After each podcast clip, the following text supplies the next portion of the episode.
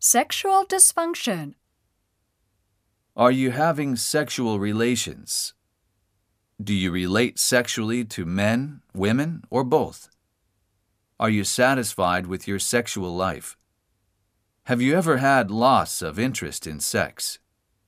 Are you able to reach a climax or orgasm?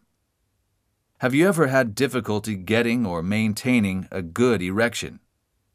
Have you ever had difficulty controlling ejaculation? Have you had pain on sexual relations?